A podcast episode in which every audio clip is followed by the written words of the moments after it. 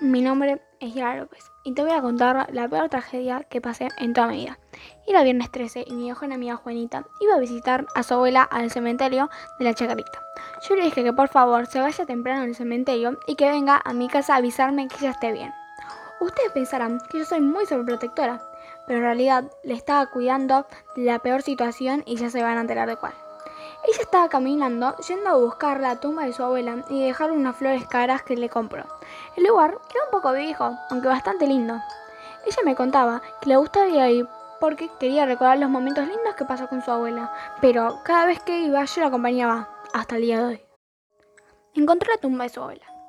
Le dejó las flores. La idea era que ella tenía que ir a avisar a mi casa que esté bien pero no lo hizo. Juanita se quedó hasta tarde en el cementerio, tipo 12 de la noche, y yo le dije que si llegaba tarde, que por favor no se tomara un taxi, que se tomara un colectivo.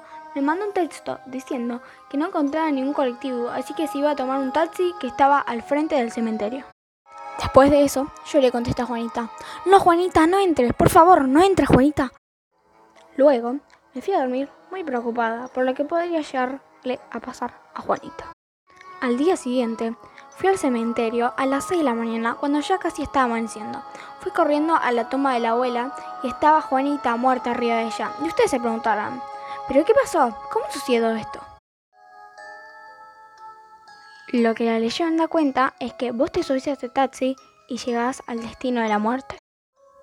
Lo que la gente dice que pasa es que tenés mucho frío adentro del taxi y le pedís al taxista que baje las ventanillas te das cuenta que no hay ventanillas y de paso le mirás la cara del señor. El señor tiene la cara esquelética y casi ni tiene cara. Vos, muy confundida, te miras al espejo y estás igual que el señor. El taxista te deja en tu destino y te das cuenta que no es el destino que vos querías, es el cementerio y escuchas que los muertos te llaman.